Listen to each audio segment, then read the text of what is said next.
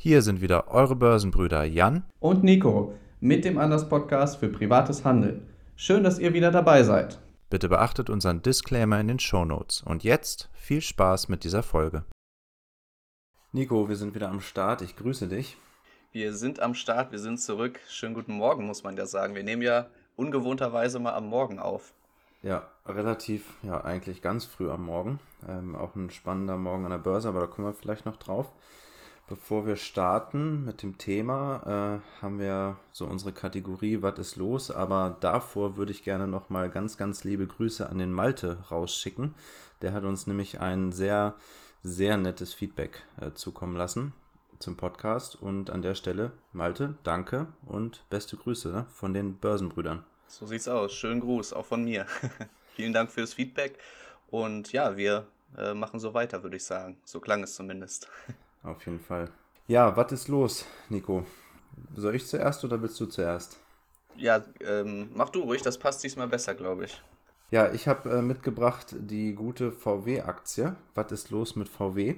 Ich bin ja äh, Investor und ähm, wir hatten es ja auch schon ein paar Mal angesprochen im Podcast. Ähm, auch den Chart besprochen, also diesen Abwärtstrend, der da war und dass das eigentlich eine tolle Option wäre, bei 200 Euro wieder reinzugehen. Jetzt sind wir ordentlich äh, sogar unter die 190 gefallen. Und ähm, ja, ich hätte eigentlich, hätten wir den Podcast vorher aufgenommen, äh, hätte ich gesagt, die 190 müssen definitiv halten. Die sind jetzt weg. Ähm, und äh, ich frage mich, wie weit es jetzt noch äh, runtergeht. Äh, vor allem vor dem Hintergrund, also klar, Autobauer, das Thema hatten wir auch schon ganz oft äh, auch im, im, Podcast, im Interview mit, mit äh, dem Börsenadler drüber gesprochen, dass wir jetzt nicht die größten Fans sind. Aber ich frage mich im Moment, was da los ist, weil äh, es gibt ja ähm, eigentlich ganz gute Zahlen, würde ich jetzt mal so einordnen. Ähm, ich hatte auch gedacht, dass VW sich da äh, gut aufgestellt hat bzw. gefangen hat. Wenn man sich die Kursziele anschaut, im Mittel bei über 270 Euro, also ein klares Buy. Ähm, ja, und jetzt dieses Abrauschen mag vielleicht am Gesamtmarkt liegen, ne? Ähm, würde ich mal mhm. vermuten. Aber an der Stelle vielleicht auch nochmal, wir hatten neulich äh, drüber gesprochen, ja, wie viel sind solche Analystenmeinungen wert? Ähm, also diese ganzen Kursziele sind auch nur Schätzungen und persönliche Meinungen, ne? Also nicht unbedingt ähm, der Indikator absolut für äh, die, die nächsten Kerzen. Definitiv und vor allem nicht für die nächsten Kerzen der nächsten Tage. Ähm, ich glaube, die Zeiträume sind bei vielen Analysten ja auch viel, viel weiter gesteckt. Das stimmt. Aber spannend, ja, mit VW. Ich glaube, viele Aktien haben derzeit so äh, jetzt so einen Absacker mal hinnehmen müssen. Auf jeden Fall. Woran liegt's? Ja, ähm, daran, dass jetzt ein guter Zeitpunkt zum Einstieg ist, würde ich fast sagen.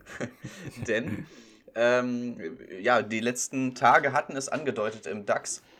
Und das ist auch mein Was ist los, nämlich so ein wenig der Gesamtmarkt. Vielfach wurde gesagt, es kann nur noch nach oben gehen und ähm, beide Dip und so weiter. Jetzt hatten wir die letzten Tage schon, vor allem am Freitag zum Hexensabbat, einen ordentlichen Dip. Und ähm, es geht weiter jetzt am Montag. Das ist ja häufig so, dass solche Trends äh, mit dem Verfallstag ausgelöst werden und die Anleger ähm, nehmen wohl im September jetzt eher das Geld raus, das Risiko raus ja, viele Aktien im DAX sind eben an dieser Schwelle gewesen, dass sie an wichtigen Unterstützungen sind. Die wurden jetzt deutlich gerissen. Ja, jetzt muss man schauen, wie das äh, sich äh, weiter verhält. Ich hatte die letzte Woche äh, mehrere Positionen aufgelöst, ein bisschen Cash aufgebaut und habe nur ganz kleine Trades gesetzt im DAX sogar. Ähm, mhm. und habe hier und da vor allem nach- und vor vorbörslich ähm, die Übertreibung ähm, wieder gekauft und dann also Long-Positionen aufgebaut und die auch relativ schnell wieder verkauft. Ja, klingt sehr, sehr spannend. Ist auch ein Ansatz, ne? wenn man nach- und vorbörslich die Zeit und die Muße hat. Aber ja, was du sagst in Summe, ähm, auf jeden Fall nachvollziehbar. Äh, ist natürlich ein schlechter Start jetzt für den DAX 40. Ne? Mhm. Hätte man sich, glaube ich, anders gewünscht oder anders vorgestellt. Aber ja, ist jetzt spannend, wie es weitergeht. Aber genau, du hast es vorhin schon gesagt. Also ist ja die Standardfrage, äh, wie stehen die Aktien? Ist es Zeit zum Einstieg? Ist das jetzt für dich so, dass da viele positive Punkte zusammenkommen? Also äh, erstmal die bullische Grundeinstellung und äh, dann auch noch, wie geht der Börsenspruch, ne? Verkaufen ähm, mm. im, im, Mai und im September wiederkommen. Äh, plus by the dip, also jetzt genau quasi dreifach äh, Einstieg. Ja, to the moon und so weiter. Nee, ähm, man muss schon sagen, für Langzeit- oder langfristige Investoren ist das sehr interessant momentan, weil eben auch Qualitätsaktien unter die Räder kommen. Ähm, da mhm. muss man sich nur mal eine Adidas angucken. Ähm, wie gesagt, die VW hast du schon mitgebracht. Ich glaube, es sind einige langfristige Titel jetzt ähm, günstiger geworden und man könnte die erste Position eröffnen. Ähm, gleichzeitig muss man jetzt für größere ähm, Tranchen noch schauen, wie es sich weiterentwickelt ob dieser Dip wieder nur kurzfristiger Natur ist oder ob man jetzt wirklich in eine längerfristige Korrekturphase einfach geht, die sich durchaus bis Ende bzw. Mitte Oktober erstrecken kann. Das ist so meine Einschätzung. Ja, das äh, teile ich. Ähm, damit sind wir auch, glaube ich, schon an einer ganz guten Überleitung zum Thema. Also es mhm. gibt ja mhm. jetzt schon wieder so ein bisschen Crash-Angst oder verstärkt. Also grundsätzliche Crash-Angst gibt es ja immer. Ähm, und jetzt werden natürlich auch ETF Besitzer äh, unruhig und überlegen, was passiert jetzt eigentlich, wenn es so einen kleinen Rutsch gibt. Ähm, du kannst ja nochmal äh, das Thema kurz einläutern äh, und auch sagen, wo das Ganze herkommt.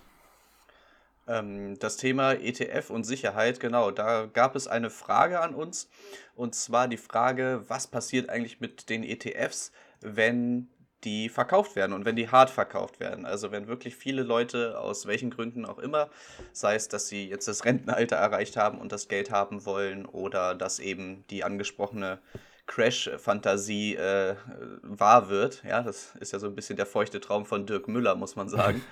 ähm, wenn, wenn das wahr wird, was passiert dann mit den Kursen? Ähm, verstärken nicht ETFs diese Kursbewegung, also nach oben und nach unten?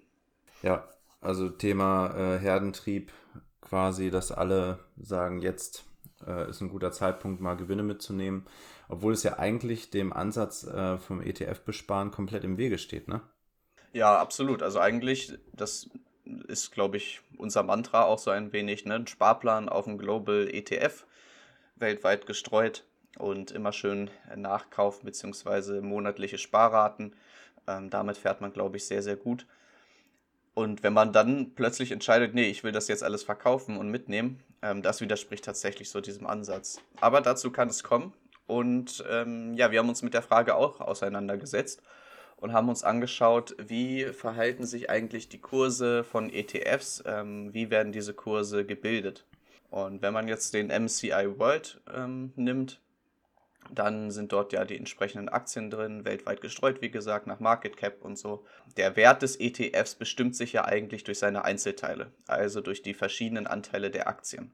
Und wenn jetzt eine Microsoft, sagen wir mal, sehr steigt, dann sind das ein paar Prozentpunkte oder Promillpunkte vielleicht im, im ETF-Wert. Mhm. Bedeutet, der Kurs des ETFs wird zum einen durch die Aktien bestimmt aber natürlich haben wir auch hier die Kauf- und Verkaufsseite. Also werden ETFs quasi gefragt, werden die Anteile nachgefragt, dann steigt der Kurs und werden sie nicht nachgefragt, dann sinkt der Kurs. Ähm, das heißt, es kann natürlich durchaus sein, dass es Momente gibt, wo der Kurs des ETFs unter seinem Nettoinventarwert liegt. Der Nettoinventarwert ist quasi die Summe aller Aktienteile eines ETFs. Also mhm. das kann kurzfristig durchaus der Fall sein, gerade wenn eben viel Geld abgezogen wird. Aber wir wissen ja, die äh, Macht des Marktes, der wird das wieder regeln, denn kein Investor wird es sich entgehen lassen, diese Qualitätsaktien unterhalb des eigentlichen Werts zu bekommen. Und dann gleicht sich der Preis mehr oder weniger wieder an. Ja, ich glaube, bei dem Thema ähm, ist es auch wichtig, nochmal ein bisschen reinzugehen. Äh, wie funktioniert so ein ETF? Was gibt es für verschiedene? Ähm, aber du hast ja schon gesagt, wir haben uns darauf vorbereitet, auf diese Frage. Und ähm, wenn man mal äh, die internationale Währungsfondsgesellschaft nimmt, ähm, die hat das ganze Thema untersucht und hat jetzt keine ähm, Hinweise gefunden, dass es da zu großen Abweichungen kam. Also das, was du gerade erklärt hast, stimmt natürlich, das kann auftreten ich sag mal so, es besteht natürlich auch noch die Möglichkeit, dass eben äh, die Broker ähm, vielleicht auch mal den Handel aussetzen, sollte es jetzt mal zu wirklich ganz riesigen äh, Kursrutschen kommen, also wo fernab von Gut und Böse.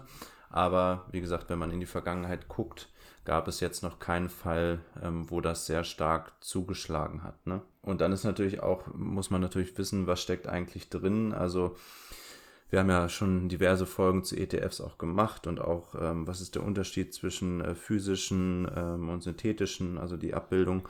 du hast es eben auch schon angedeutet, liegt natürlich daran, ja, sind diese Aktien oder der Index, der abgebildet wird, sind die Aktien wirklich im, im Portfolio ähm, des Verwahrers oder ähm, ja, ist es nur ein Tauschgeschäft? Ne? Genau.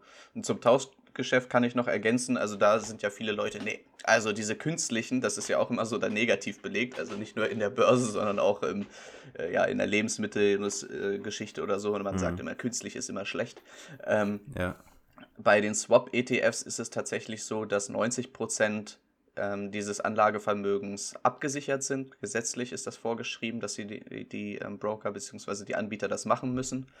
Ähm, mhm. 10% sind dann eben über Swap abgebildet. Und diese 10% könnte man dann eben bei Insolvenz theoretisch verlieren. Ja, genau, rein theoretisch. Also, ähm, wenn das wirklich mal dazu kommt, ich glaube, dann hat man noch ganz andere Probleme. Ja. Aber ähm, ja, es ist halt begrenzt. Ne?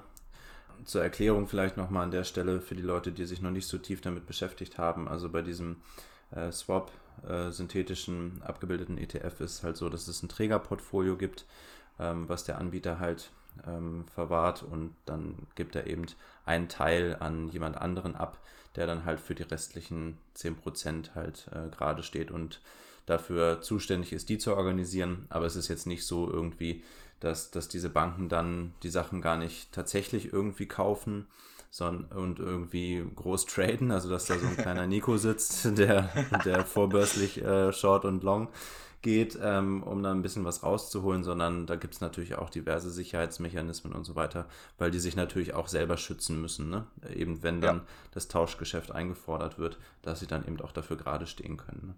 So sieht's aus. Und jetzt haue ich aber auch nochmal einen ordentlichen Nachteil von den physischen ETFs raus gegenüber den synthetischen. Jetzt bin ich gespannt. Ja, und zwar kann es äh, so sein, beziehungsweise ist es häufiger der Fall, dass die physischen ETFs eine größere Tracking-Differenz haben oder Tracking-Error. Mhm. Ähm, das kommt eben dadurch, dass man, wenn man physisch abbildet, den Index nicht 100% dran ist am Index, ja, sondern die Tracking Error ist dann einfach weiter auseinander, etwas höher als bei synthetischen ähm, ETFs, die ja eben durch die Tauschgeschäfte wirklich ganz nah dran sein können hm. zum Index und den sehr genauer abbilden können. Das vielleicht nochmal so als ähm, kleiner Nachteil. Man verliert in Anführungsstrichen also gegebenenfalls etwas Performance mit physischen ETFs. Aber ja, vielleicht ganz kurz an der Stelle, wie das zustande kommen kann. Also du hast schon angerissen, äh, geht einfach auch um die Zeitverzögerung. Ne? Also wenn ähm, im Index äh, was pa passiert, dann muss eben ähm, darauf reagiert werden und das braucht halt ein bisschen Zeit. Da spielt äh, die Zeitzone mit rein. Ähm, da können Verrechnungen von Dividenden mit reinspielen und so weiter und so fort. Ähm, also der ähm, ETF hinkt an der Stelle quasi ein bisschen hinterher. Ist das für dich ein Entscheidungskriterium? Also hast du deshalb ähm, nur auf äh, Swaps gesetzt oder? Nee, nee, nee. Ich habe ähm, größtenteils, glaube ich, physische ETFs, beziehungsweise die sind ja mittlerweile auch schon alle ähm, optimiert.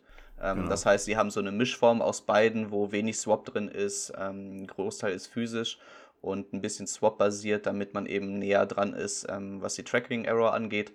Ähm, ich glaube, wenn man da die iShares ähm, ETFs nimmt, ohne da jetzt Werbung für machen zu wollen, ähm, die sind in der Regel alle ähm, physisch optimiert, was eben so eine Art Mischform ist zwischen diesen beiden. Ja, das heißt, es werden wird nicht 100% gekauft, ne, sondern ein paar Prozentpunkte bleiben halt offen und das ist dann halt diese kleine Differenz, äh, die da Spielraum hat. Genau, du weißt, glaube ich, aus der Zukunfts-ETFs-Folge, äh, worauf ich sehr genau achte bei ETFs.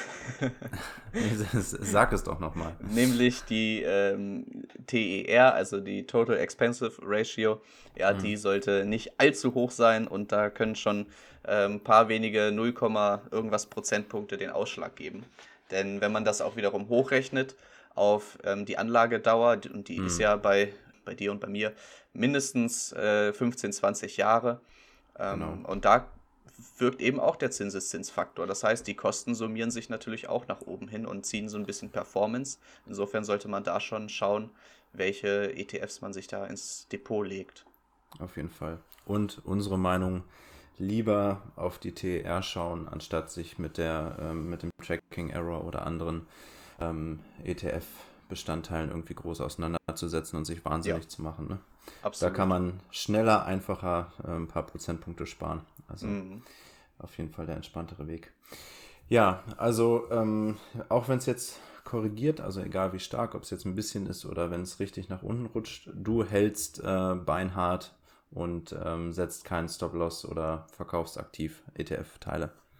So sieht's aus. Ich habe öfter schon mal Gedanken darüber gemacht, ob man nicht in Phasen der ziemlichen Stärke der ETFs mal ein bisschen was mitnimmt und verkauft, aber ich denke mir so, das ist wirklich dann nicht mehr der Strategie treu und eigentlich mhm. möchte ich das bei den ETFs machen. Auch wenn ich zurzeit tatsächlich, und das wird dich vielleicht auch überraschen und umhauen, aber so ein wenig überlege, den ETF-Anteil zurückzufahren, weil ich eben merke und will, äh, dass ich mehr in die Richtung des Handelns gehen will. Und dort braucht man natürlich entsprechendes Geld. Und das liegt größtenteils bei mir im ETF. Und ja. Ähm, ja, vielleicht kann man da an gewissen Punkten doch vielleicht etwas Geld abziehen bei den ETFs und für an was anderes nutzen. Ähm, zumal ich ja in vor einem Jahr, glaube ich, noch einen neuen ETF-Sparplan erst aufgelegt habe ähm, und dass die, die Gewichtung einfach sehr groß ist, was in die ETFs fließt. Wahrscheinlich werden wir jetzt Feedback bekommen und sagen, nein, was tut er da? Er, immer ETF und so. Ähm, ja, ist so eine Überlegung.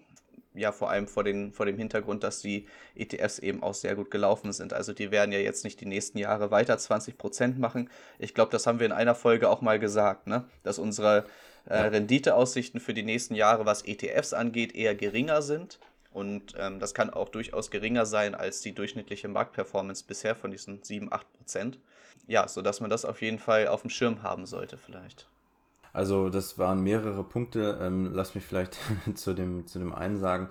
Ähm, wenn man jetzt Gewinne aus ETFs mitnehmen möchte und jetzt vielleicht auch viele ZuhörerInnen der Finger juckt, äh, einfach mal zu sagen, so die Prozente, die ich gerade auch durch die Pandemie-Erholung gemacht habe, die nehme ich jetzt mal mit. Das Ding ist ja immer, dass man dann halt auch irgendwann wieder einsteigen muss. Ne? Und das ist auch genauso wie mhm. beim Einzelaktienkauf. Du musst natürlich den richtigen Punkt abwarten, weil durch dieses aktive Verkaufen würdest du jetzt versuchen, diesen Cost-Average-Effekt quasi noch zu deinen Gunsten zu verbessern. Das heißt, äh, dass du halt einen sehr, sehr guten Einstiegspunkt findest und dann mit deinem Durchschnittspreis quasi besser fährst, als würdest du jetzt halten. Ich glaube, das ist relativ schwer. Ähm, das müssen wir auch gar nicht groß erklären. Ähm, deswegen, wer Zeit hat ähm, und, und auf entspanntes Anlegen setzt, der kann jetzt äh, ja, getrost dabei bleiben. Ne? Genau, oder gegebenenfalls sogar nochmal eine Tranche nachlegen, ähm, wenn das Ganze nochmal eine Stufe vielleicht fällt, dass man sagt, gut, jetzt kann man nochmal was Größeres nachschieben. Da optimiert man ja auch ein wenig seinen Einstieg, ohne ja. große Risiken einzugehen. Das wäre vielleicht nochmal eine Idee. Das stimmt. Also wer jetzt irgendwie gerade, weiß ich nicht, einen Bausparer auflöst oder ein Geldgeschenk bekommt oder so, ähm, ist, glaube ich, gerade ein ganz interessanter Zeitpunkt, um mal ein bisschen nachzukaufen und nochmal was nachzuschieben, auf jeden Fall. Aber zum Thema, ähm, dass du deinen ETF-Anteil zurückfahren möchtest, ich kann es total verstehen, ähm, muss man auch nur ganz deutlich dazu sagen, du versuchst ja oder dein Anspruch ist, das Ganze geht auf, wenn du äh, den Markt schlägst. Also das, was äh, der ETF quasi im Durchschnitt fahren würde, ähm, müsstest du ja dann durch aktives Handeln überbieten. Genau richtig, ja. Das, das ist so die Zielsetzung und vor allem die zeitliche Komponente finde ich da interessant, dass man sagt, mhm. gut, ein ETF macht das vielleicht im Jahr oder eben auf die Fünfjahressicht und so weiter, da schlägt er ähm, vielleicht sogar viele Marktteilnehmer. Aber wenn ich es schaffe, ähm, in kürzerer Zeit schon diese Rendite rauszuholen. Selbst wenn ich dann mal Verluste fahre, ähm, mhm. meine ähm, Gewinntrades führen mich dann immer wieder ins Plus, ähm, kann das eben eine Überlegung sein. Und da sehe ich eben ja die Nachteile beim ETF, dass man da ja für einen langen Zeitraum sehr gebunden ist, ähm, sowohl was die Rendite angeht und auch was ähm, ja so vielleicht auch steuerliche äh, Aspekte angeht ja. ähm, dass dann irgendwann die Steuerkeule kommen könnte. Da habe ich gleich auch noch einen Tipp, aber dazu später vielleicht. Ähm, und gerade wenn man jetzt sieht, dass die ETFs so ein bisschen ja eine gewisse Sättigung erfahren haben, beziehungsweise der Markt als solches, ähm, den die ja abbilden, dann könnte es wiederum interessanter sein, einzelne Werte zu bevorzugen. Das stimmt. Das ist auf jeden Fall ein Ansatz wert. Ähm, für mich ist eigentlich gar nicht die Einordnung wichtig, sollte man das machen, sollte man das nicht machen. Der entsch entscheidende Faktor ist meiner Meinung nach die Zeit. Also ja. mhm. ne, wer jetzt sagt, ähm, ich habe Zeit und ähm, die meisten ETF-Sparer sind Leute, die Zeit haben und das auch ganz bewusst so angehen, dann ist, ist das alles gut. Aber wer sagt, ich möchte jetzt wirklich in einer kürzeren Zeit zum Beispiel einen gewissen Depotwert erreichen oder gibt ja auch Leute, die sogar zum Teil oder ganz davon leben wollen, die gewisse Renditen einfach einfahren müssen. Für die ist das natürlich interessant und wir wissen ja auch, äh, an der Börse entscheidet auch nicht nur irgendwie deine Performance, da haben wir auch mal einen Instagram-Beitrag zu gemacht, sondern ähm, die, die Größe der Investments ist natürlich ein Riesenhebel ne? fürs Depot.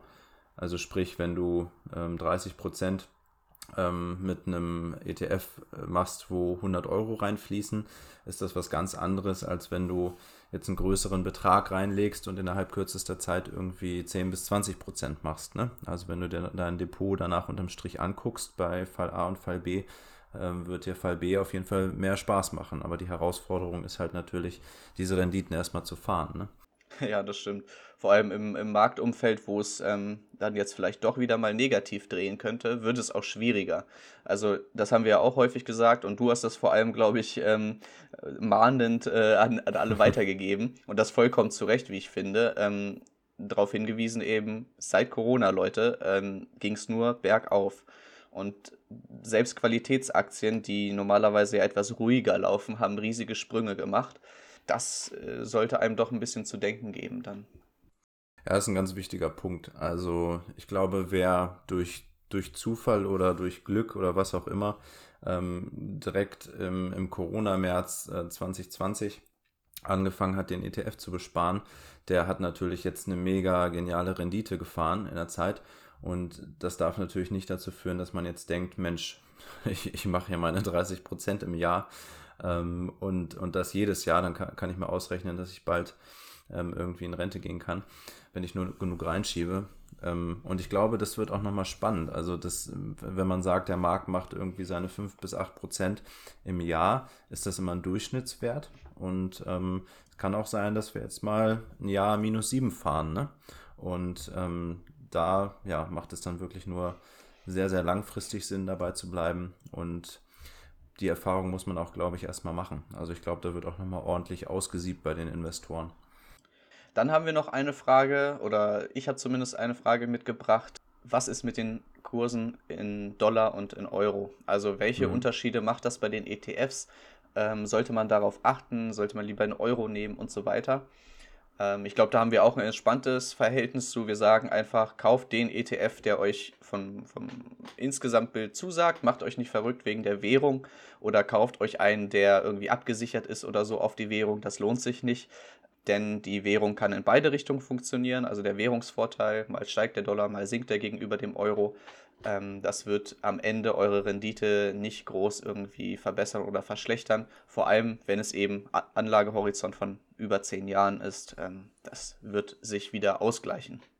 Total. Und vor allem lassen sich die Anbieter ähm, der abgesicherten ETFs das natürlich auch mit ein paar Prozentpünktchen bezahlen. Ne? Das darf man nicht vergessen. Das ist wie in der Versicherungswelt, ne? wenn man ähm, gegen alles abgesichert sein will, dann bezahlt man entsprechend dafür. Und ähm, den Mutigen gehört die Welt, also quasi wer so ein bisschen ähm, entspannter ist, beziehungsweise Risiko eingeht, ähm, der wird unter Umständen am Ende auch dafür belohnt. Ne? Absolut. Wollen wir noch die Steueroptimierung mal ansprechen? Ja, du hattest auch noch einen Tipp, glaube ich. Ich weiß nicht, ob das da reinpasst. Ja, das passt ganz gut. Und zwar relativ simpel. Wenn man den Freistellungsauftrag von 801 Euro im Jahr nicht ausgeschöpft hat, kann es sich lohnen, den ETF einmal zum Jahresende zu verkaufen, beziehungsweise Gewinne in Höhe von 800 Euro zu realisieren. Ähm, dieser Betrag wird ja dann nicht besteuert und dann kauft man den ETF direkt im nächsten Jahr neu, beziehungsweise kann ihn direkt nach dem Verkauf schon neu kaufen. Muss da relativ schnell sein vielleicht, damit der Kurs einem nicht wegrennt, aber eigentlich sollte das nicht passieren. Ähm, und selbst wenn man da ein paar Cent mehr bezahlt, ähm, dürfte das eben keinen großen Unterschied machen. Aber man spart eben bis zu 800 Euro Steuer und das ist, glaube ich, ein ganz schöner Batzen. Auf jeden Fall. Das ist ein guter Tipp. Passt allerdings ähm, nur für eine Gruppe Mensch und zwar genau die Leute, die sagen, ich bin reiner ETF-Investor, thesaurierenden äh, Anlagesystem. Das heißt, die Gewinne werden nicht ausgezahlt, also gehen halt dementsprechend nicht in den Freistellungsauftrag, ähm, sondern ich habe halt nur mein ETF laufen und da passiert eigentlich nichts. Dann ist das auf jeden Fall ein super Tipp. Ähm, ja, dieses kleine Steuertürchen, was ja völlig legal ist, ähm, auf jeden Fall mitzunehmen. Wollen wir zum Abschluss noch eine kurze DAX-Analyse raushauen? Und da bin ich besonders gespannt, weil ich habe hier mehrere Charts offen und würde eigentlich auch schon wieder gerne was im DAX handeln. Aber es sieht doch sehr, sehr shortmäßig aus. Und du kennst mein Motto, Short ist Mord. Und das mache ich nur in ganz, ganz äh, speziellen Ausnahmefällen. Aber vielleicht ja. magst du ja reinschauen. Ich habe auch einen Live-Ticker offen, der dir sagen kann, wo es ähm, aktuell steht, beziehungsweise auch vor zwei, drei Minuten weil das mhm. ist besonders interessant. Ähm, das sieht man ja bei TradingView nur in der kostenpflichtigen Variante. Das stimmt. Ähm, also in den letzten fünf Minuten hatten wir erstmal so ein Antesten bei der 15.180, abgerauscht auf 1070, kurz nach oben. Da ist gar nichts gegangen und tieferes Tief bei 15.160, Gegenbewegung und wieder runter auf 15.160 Punkten und sind jetzt bei 65 Punkten. Also ich gehe mal ein bisschen, bisschen größ im größeren Zeithorizont rein. Also ich sehe auf jeden Fall persönlich ähm, die nächste Marke und das passt zu dem, was du gerade gesagt hast, bei 15.133 Punkten. Da wird es meiner Meinung nach mal heiß. Ähm, das ist für mich äh, eine Supportlinie.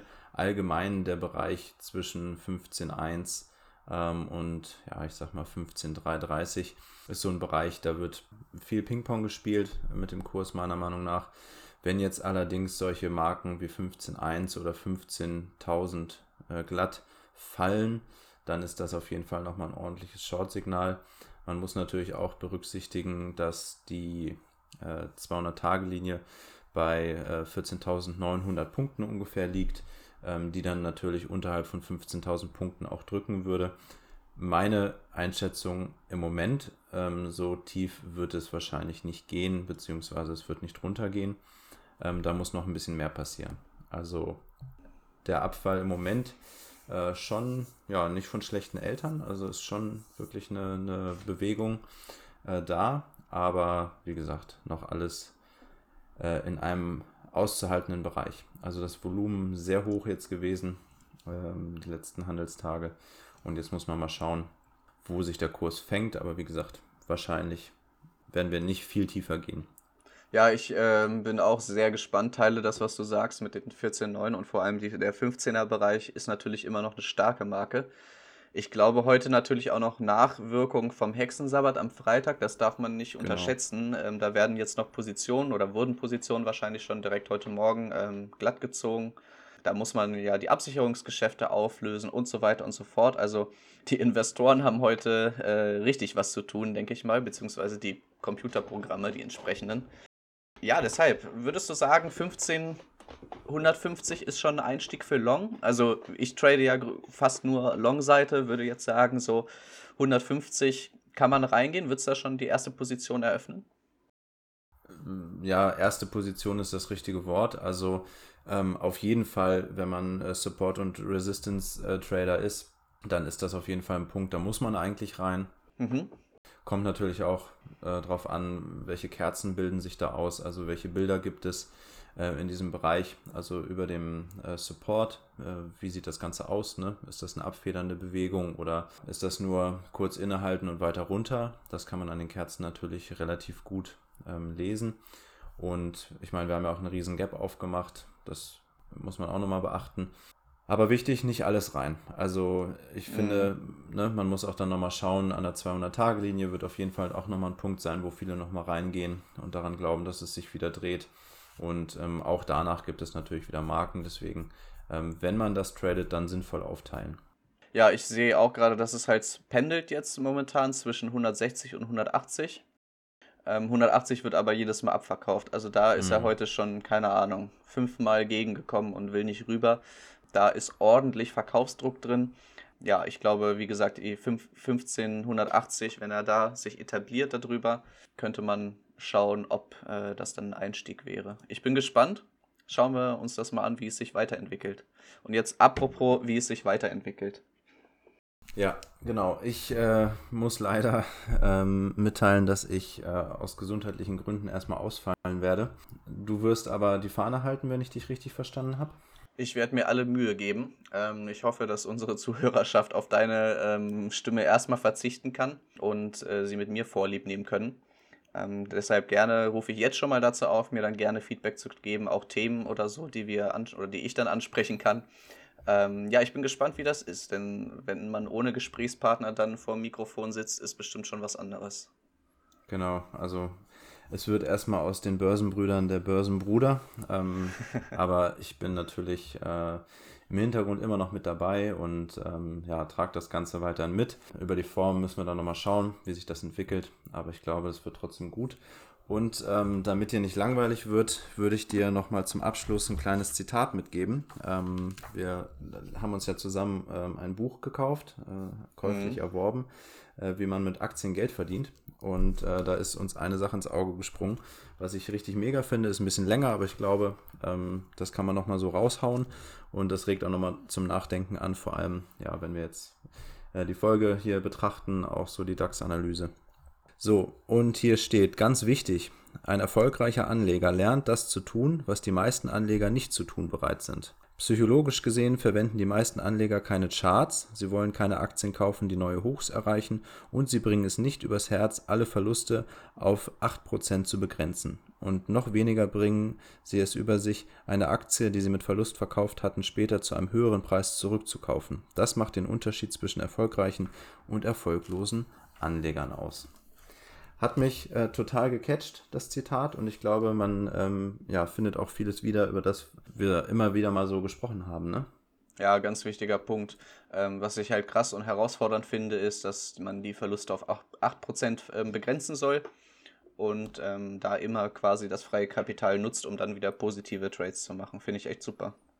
Ja, in diesem Sinne, ähm, also die 8% sind natürlich nicht in Stein gemeißelt, ne? da hat jeder eine andere Toleranzgrenze, aber grundsätzlich Verluste begrenzen und im, mit positiven Trades weitermachen. Ich glaube, das ist ein schönes Schlusswort und damit machen wir für heute den Deckel drauf. So machen wir das. Also, bis bald. Ciao, ciao. Ciao. Damit sind wir am Ende dieser Börsenbrüder-Episode angelangt. Es hat euch gefallen? Dann teilt diesen Podcast doch gerne mit allen, die auch anders und entspannt über die Börse denken sollten. Wir freuen uns schon auf die nächste Folge.